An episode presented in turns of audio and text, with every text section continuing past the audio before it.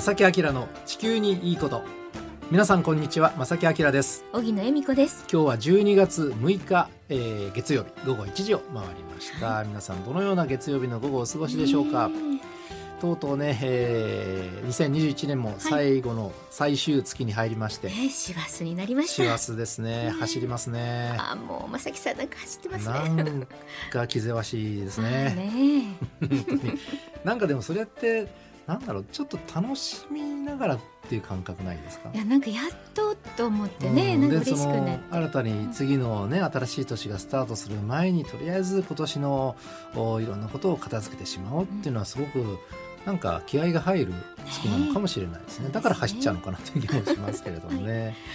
で、まあ、そんな中なんですが、はい、えー、今日は12月6日明日が12月7日この日はですね暦の上では大雪。大雪です、ね、大きい雪と書きます、はい、はい、雪が激しく降り始める。頃、はい。うん、あのー、今年の冬はねかなりこう雪の量も多く、寒い冬になりそうだという長期報も出てます。ね、うん、なんか正木さんからそうやってずっと前から聞いてたんですけれども11月後半ぐらいからあちこちで本当に雪の情報聞きますね。そうですね。ねあのー、これから先もどんどん雪の量が増える可能性があのありますのでね。そうえー、しばらくは暖冬傾向でしたけれども、今年は雪対策寒さ対策はしっかりとぜひ行ってくださいね。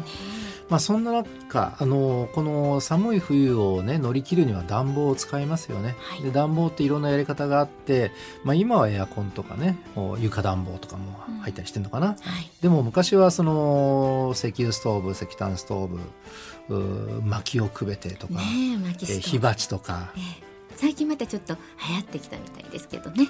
そうこれがですね、あのー、あんまり流行ってしまっているとこれはまたちょっと環境問題につながってしまうのでね難しいところなんですが、はい、実は今日はねそのお話なんです。皆さん化石燃料という言葉を聞いたことはありますでしょうか？今日はそのお話をしたいと思います、はい、この番組は公益財団法人兵庫環境創造協会の提供でお送りします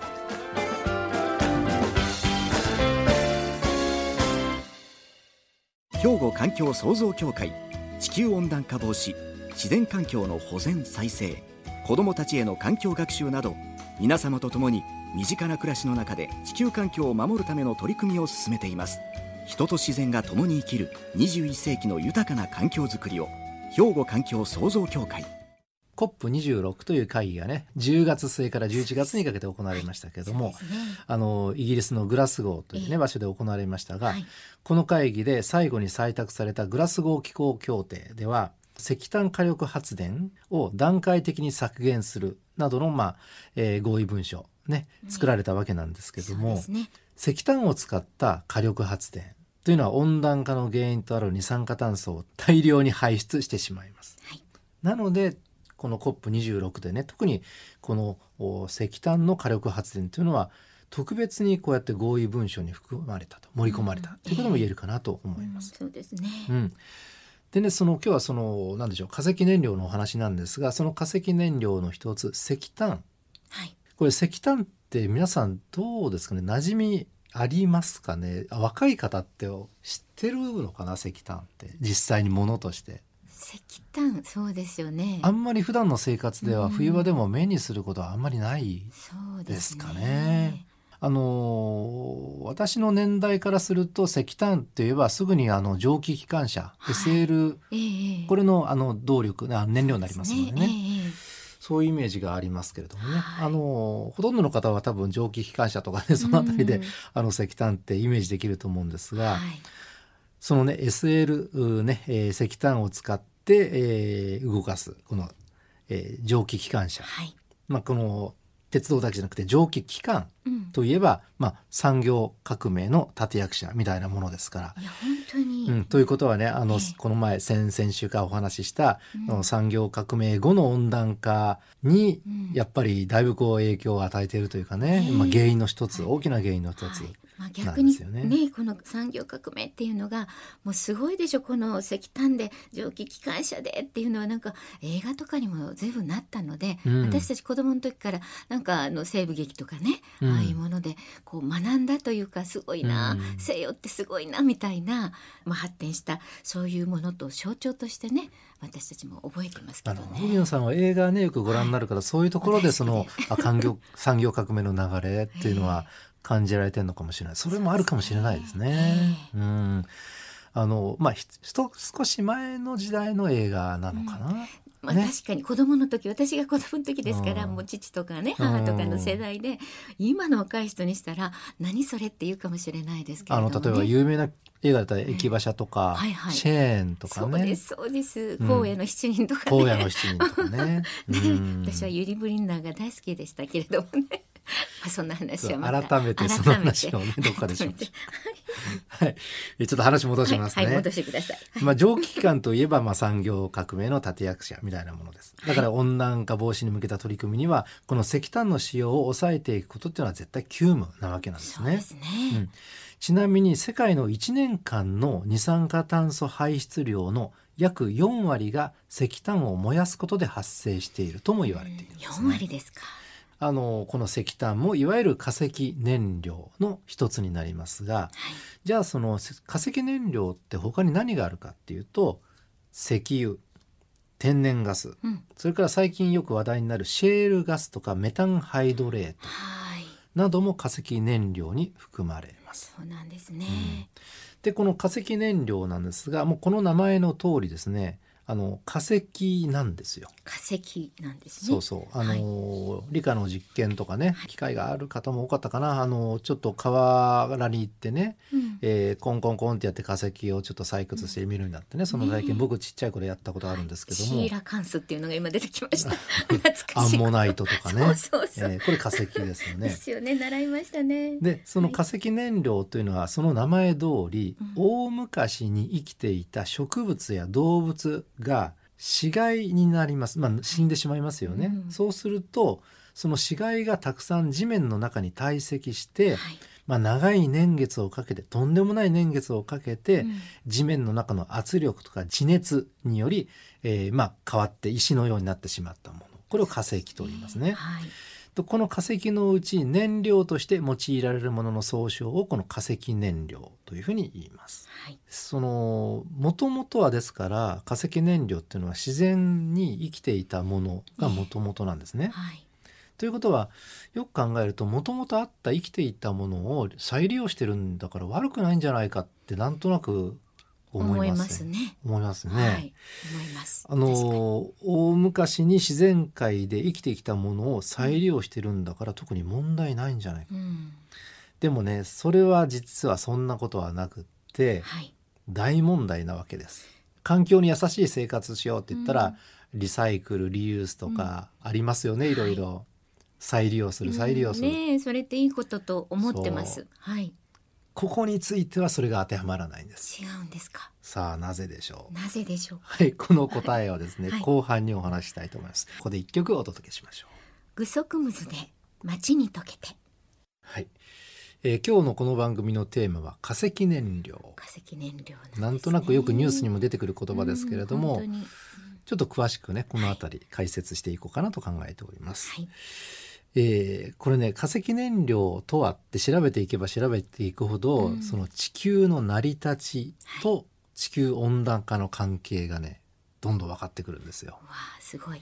今回のいろいろ調べ事をしてると面白くてその仕組みが、あこうやってつながっていくんだなっていうのすごく分かったのでその辺りがねあの皆さんにお伝えできたなと思ってるんですけれどもちょっとあの復習しますね。はい、化石燃料というのは大昔に生きていた植物や動物などの死骸が地面の中に堆積して長い年月をかけて地面の圧力とか地熱によって変成されてできた化石のうちの燃料として用いられるもの。この総称を化石燃料。というふうに言いますが、はい、ねもともと自然界にあったものを再利用してるんでいいんじゃないかと、うん、なんかねそんな気もなりますけれども、えー、さっきちょっとお話しましたけども、はい。実はねこれはねもう違いであってここはねあのよく理解していただきたいとかねあの僕も勉強したいと思うんですが、はい、なぜ今化石燃料を使わないようにしようと全世界が動いているの。はいあの COP26 でも化石えー燃料を使ったその石炭を使ったえー火力発電を抑えましょうっていうね新たな合意がなされたぐらいですからね。はい。これ地球の歴史と関係があります。地球に生き物が住むようになったのは今からおよそ35億年前はい。になります。わあちょっとイメージできないって思わないでちょっと聞いてくださいね。はいはい 生き物が住むようになったのが今からおよそ35億年前。三十五億で年前。実はね、その頃の空気、大気というのは主にはい。窒素水蒸気二酸化炭素それから硫黄酸化物これ火山ガスですねこの辺りで、えーまあ、できていたというふうに考えられていて、えーこれでそれらあの全部今の大気の中にも実は含まれてはいるんです。でその中の特に二酸化炭素についてはですね今その二酸化炭素問題になってますでしょ、うん温暖化のね原因となる。はい。その当時の二酸化炭素の量というのは今の二酸化炭素量よりもかなり濃い濃度だったと言われています。そうなんですね。うん、非常に二酸化炭素量が多かったんですね、うん大昔。なおかつ地球上に最初に現れた生き物って動物ではなくて、まあ、植物に近いものですよね。よね。えええあの要するに呼吸をしないというかね酸素を必要としない。えうんで植物といえば二酸化炭素を吸収して酸素を出すいわゆる光合成をします。はい、習いました。光合成、ねそうですねで。そう考えると大昔って二酸化炭素量が多かったので、うん植物にとっては非常にいい環境だったわけです。なるほど、そういうことになりますうん。ね。二酸化炭素大量にあるのでそれを吸って酸素を作り出して、うん。その中でこあの光合成をしてうん。栄養分はどんどん作っていくと、うん。栄養を作っていくと。でその流れがあるので植物がですね当時一気に繁殖します。うん、二酸化炭素をどんどんどんどん取り込んで光合成をして酸素をどんどんどんどん出していったわけです。はい、となると大気の中の空気の中のお二酸化炭素量を減って酸素増えますよね。増えますね。はい、う、ん、でそうなると今度は酸素が必要な生き物が増え始める。うまくなってますね。うーんまあ、人間はもちろん酸素ないと生きていけないのでね、その流れがようやくここでできるわけですね。ねでその後もですね、まあ、地球っていうのはいろんなこう紆余曲折がありましてねあの氷河期があったりいろいろあるんですけども、うんええ最終的には、えーまあ、私たち人間が、まあ、この世の中を支配しているような形になってしまっていると。まあ住みやすくなったわけですよね。うんでその私たち人間が、えー大昔に生きていた植物動物が死んでしまった後化石になって今はそれを燃料にして使ってる。うん、だからまあまあ再利用でいいんじゃないかっていう話になるんです化石燃料ね。が、はい、生き物が本当にまだいない頃、まあ、でき始め。生き物がねようやく、えー誕生し始めの頃って大量の二酸化炭素があったんですよ。ということなんですよね。ということはその当時の大量の二酸化炭素がうん、今の地球は地面の中に封じ込められてるんですよ。全部。なので今の空気の中っていうのはうん。酸素も十分あって二酸化炭素はある一定の割合あるけれども、はい、まああの酸素によって僕たちは生きていけるわけです。はい、でポイントは当時のね大昔の大量の二酸化炭素が地面に封じ込まれているから今の環境があるという言い方もできなくもないですよね。なるほど。となるとうん、今はねその大量に地面の中に封じ込められた二酸化炭素、まあ、これはですからまあせ石油とか石炭という形になってるんですがそれを新たに取り出して燃やすと今度は当時の二酸化炭素がどんどん大気中に今の大気中に出ていってしまうわけです。大変。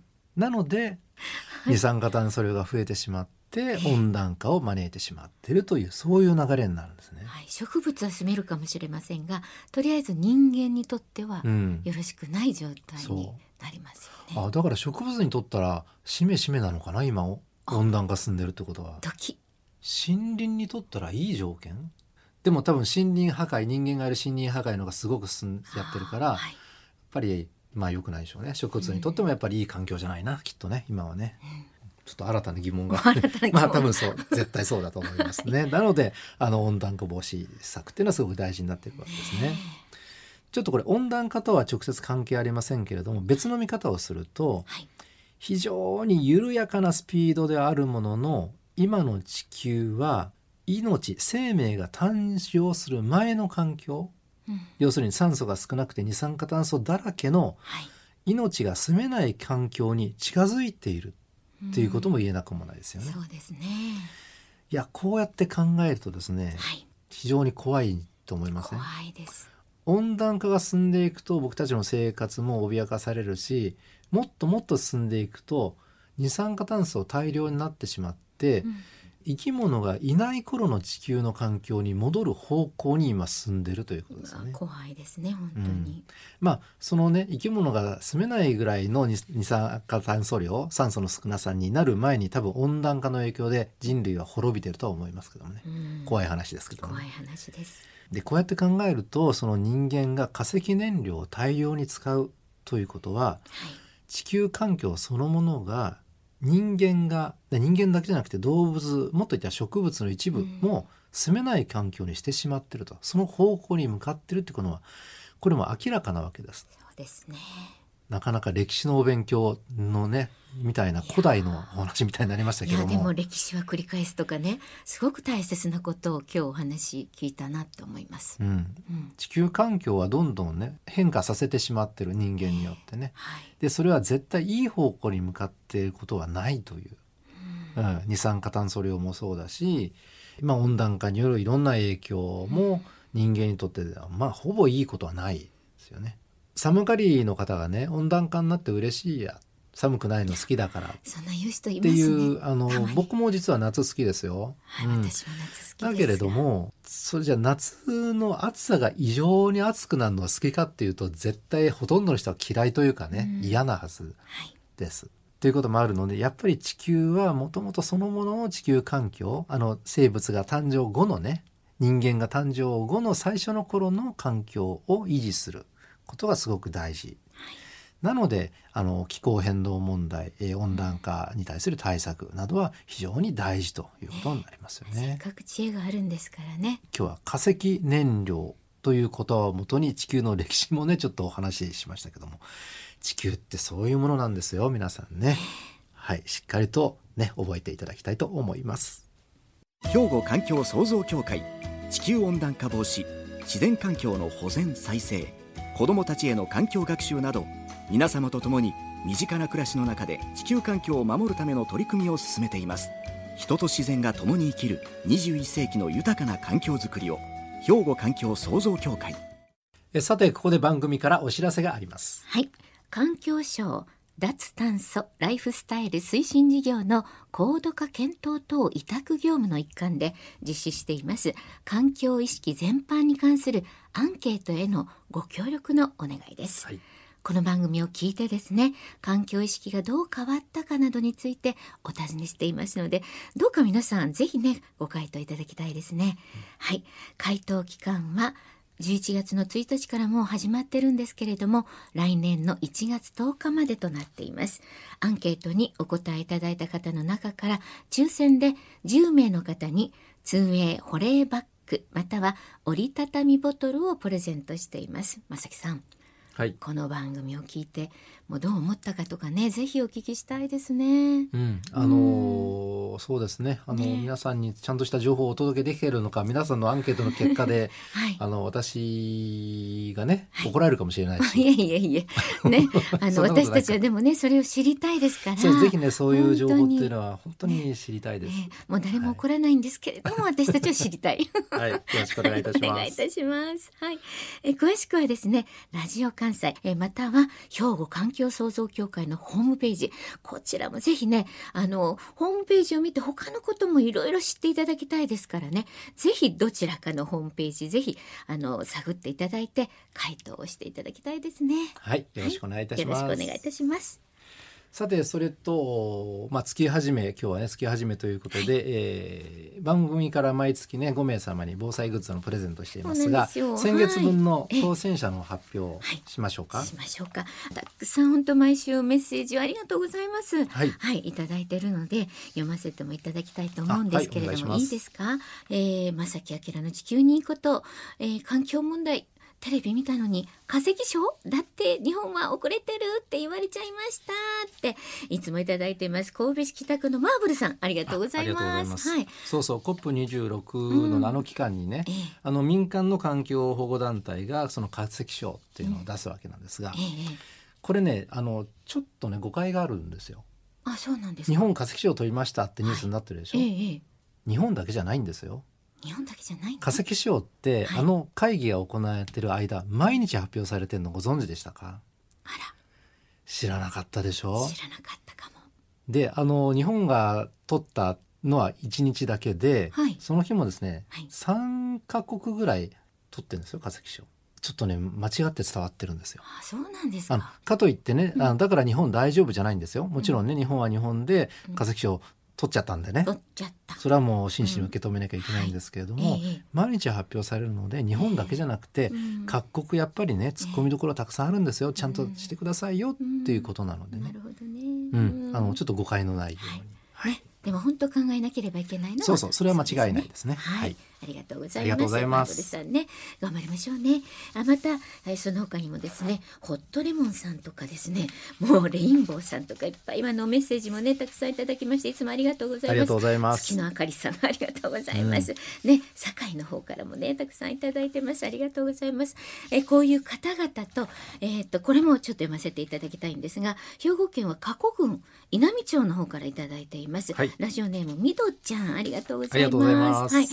11月15日の放送を聞きました。森のお話興味深かったです。といただいてますが、森林破壊の話をねうん正木さんしてくださって、はい。えー正木さんの口調はソフトで親しみがあります。